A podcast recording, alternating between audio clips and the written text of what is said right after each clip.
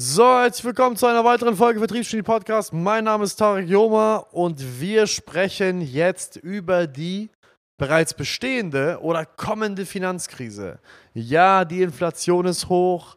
Ja, wir haben zwei Quartale hintereinander Negativwerte beim DAX und dem SP 500, was laut Definition bedeutet, dass wir offiziell uns in einer Finanzkrise befinden. Die Aktienmärkte stürzen ab, im Schnitt 15 Prozent.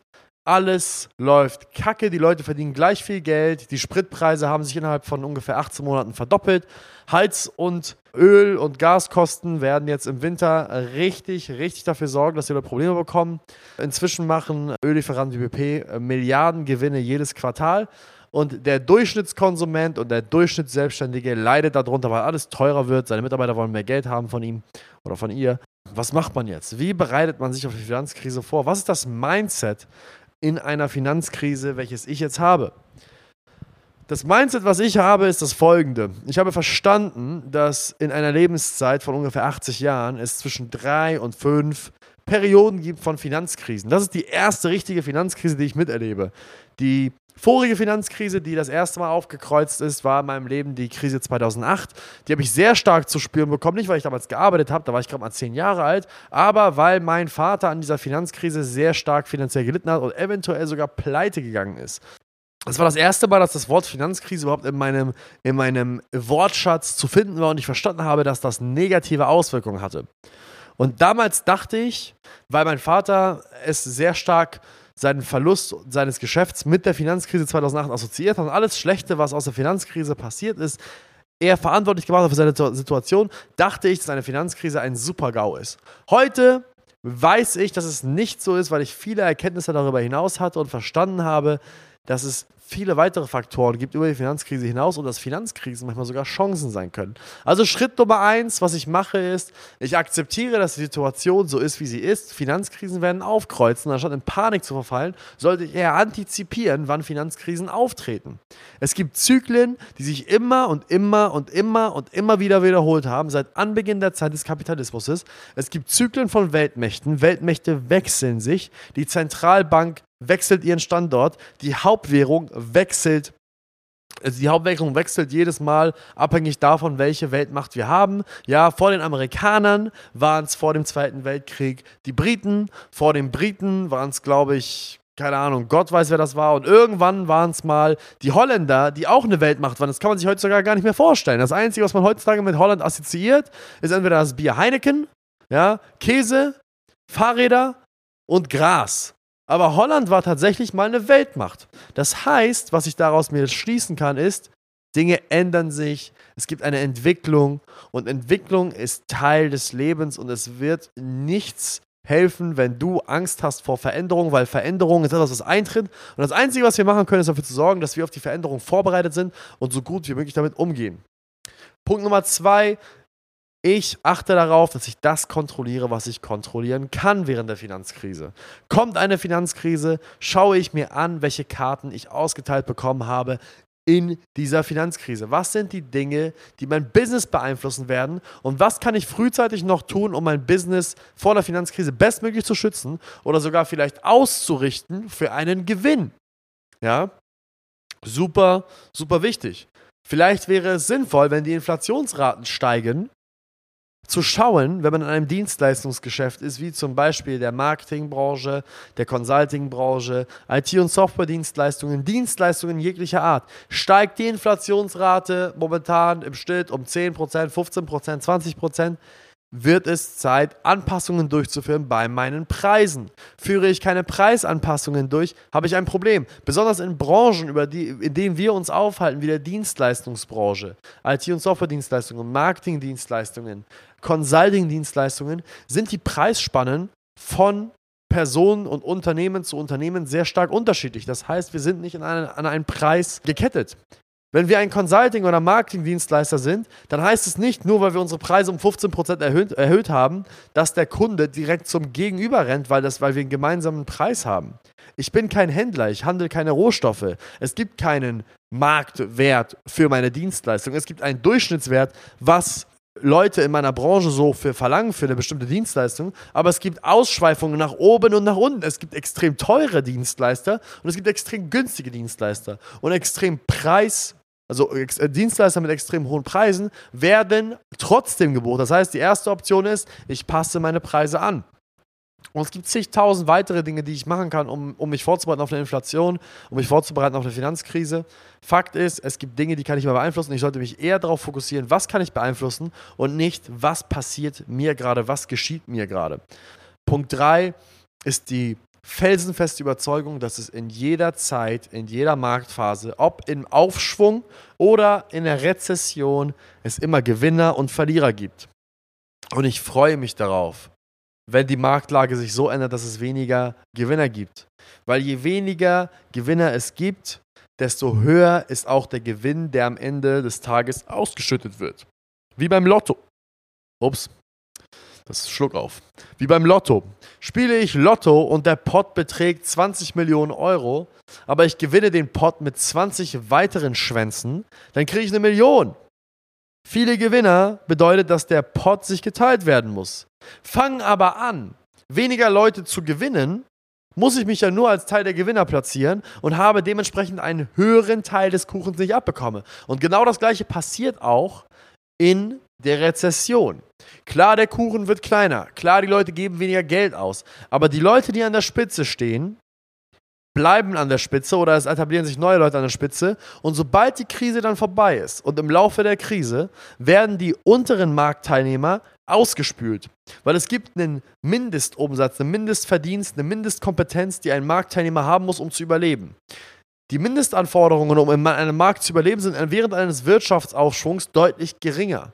Du musst weniger fleißig sein in der Akquise, du musst weniger wortgewandt sein im Vertrieb, du musst weniger gut sein in der Service Delivery, du musst weniger Stunden arbeiten als die anderen oder im Schnitt, nicht als die anderen, aber im Schnitt musst du weniger machen in einem Wirtschaftsaufschwung, weil dir quasi das Geld hinterhergeworfen wird. In einem Wirtschaftsaufschwung will jeder Geld ausgeben, jeder will wachsen, jeder hat keine Angst, sein Geld auszugeben. Das heißt, es reicht manchmal sogar teilweise aus, einfach nur ein Marktteilnehmer zu sein. Die Leute wollen Geld ausgeben. Es sind alle da in der Laune, Geld auszugeben. Es kommt nicht auf die Qualität an. Wie meinetwegen Restaurants in einem, in einem, in einem Urlaubsort. Restaurants in einem Urlaubsort, wenn es viele Urlauber gibt, müssen sich absolut keine Mühe geben, ob ihr Produkt schmeckt, gut ist, ob ihr Marketing gut ist oder was auch immer. Es ist einfach so ein hoher Bedarf, dass sie irgendwas abgreifen. Sinkt der Bedarf, erhöhen sich die Anforderungen für einen Marktteilnehmer existieren zu dürfen. Das heißt, was passiert in Wirtschaftskrisen? Der Bedarf sinkt, die Summe des Geldes, die ausgegeben wird für Dienstleistung XYZ, sinkt und die Ansprüche, um überleben zu können, steigen. Das heißt, wenn ich mich vorher einfach in eine Position bringe, dass ich alle anderen Teilnehmer aussteche. Was meine Qualität der Dienstleistung betrifft, super wichtig, die Qualität meiner Dienstleistung. Was meine vertrieblichen Bemühungen betrifft, was meine Abschlussquote betrifft, was meine Außendarstellung betrifft was all die Dinge betrifft, die dazu beitragen, dass ich mehr Kunden gewinne, sie länger halte und sie wieder bei mir buchen. Solange ich diese Dinge dauerhaft erhöhe, kann ich mir sicher sein, solange ich mehr gemacht habe als die meisten anderen Teilnehmer, dass selbst wenn der Bedarf für die Dienstleistungen sinkt, ich nach wie vor einer der Teilnehmer bin, der trotzdem das Geld bekommt. Ich freue mich darüber, dass eine Finanzkrise eintreten wird. Nicht, weil ich anderen Leuten Schlechtes wünsche, sondern weil eine Finanzkrise immer wieder dafür sorgt, dass der Müll aus dem Markt gespült wird. Der Müll wird einfach rausgetragen. Die Leute, die schlecht gewirtschaftet haben, die vielleicht eine schlechte Dienstleistung angeboten haben, die sich keine Mühe darin gegeben haben, ihre Kunden gut zu behandeln, sie langfristig zu binden und einfach komplett drauf gekackt haben, sich fortzuentwickeln, werden aus dem Markt gespült. Das nennt man Entwicklung und das nennt man Survival of the Fittest. Das ist ein Naturgesetz. Guckt euch Nokia an. Nokia war irgendwann mal verantwortlich für ungefähr 70 Prozent der Handys, die auf dem Markt benutzt worden sind. Wer zum Fick hat heutzutage noch ein Nokia? Niemand. Kein Schwanz hat ein Nokia, außer du bist ein Drogendealer und willst auf gar keinen Fall getrackt werden und du verlässt dein Handy auffallen. Nur dann hast du noch einen Stein. Aber die Wahrscheinlichkeit ist sehr hoch, dass das Gerät, auf dem du diesen Podcast gerade verfolgst, entweder ein Android-Gerät ist oder ein iOS-Gerät ist. Diese zwei Betriebssysteme sind höchstwahrscheinlich die Betriebssysteme, die du gerade verwendest. Microsoft Phones aus dem Markt gespült. Nokia-Phones aus dem Markt gespült. Warum? Das waren mal die Big Player. Aber was haben diese Big Player nicht gemacht? Sie haben sich auf ihrem Erfolg ausgeruht und als der Bedarf extrem hoch war, haben sie ihre Handys verkauft. Der Bedarf ist zwar hoch geblieben für Mobiltelefone, sogar gestiegen, aber die Anforderungen des Marktes haben sich verändert. Und wenn die Anforderungen des Marktes sich verändern, musst du dafür sorgen, dass du dich in eine Position gebracht hast, nicht faul warst und dich in eine Position gebracht hast, dass wenn die Anforderungen sich verändern oder der Bedarf sinkt, du trotzdem den Anforderungen entsprichst, beziehungsweise deine Dienstleistung so gut ist, dass du trotzdem noch in den oberen 1 bis 5 Prozent bist, die egal wie scheiße es im Markt läuft, trotzdem noch Geld verdienen. Ich kenne Restaurantbesitzer und Gastronomen, die während der Corona-Phase die absolut besten Jahre aller Zeiten hatten.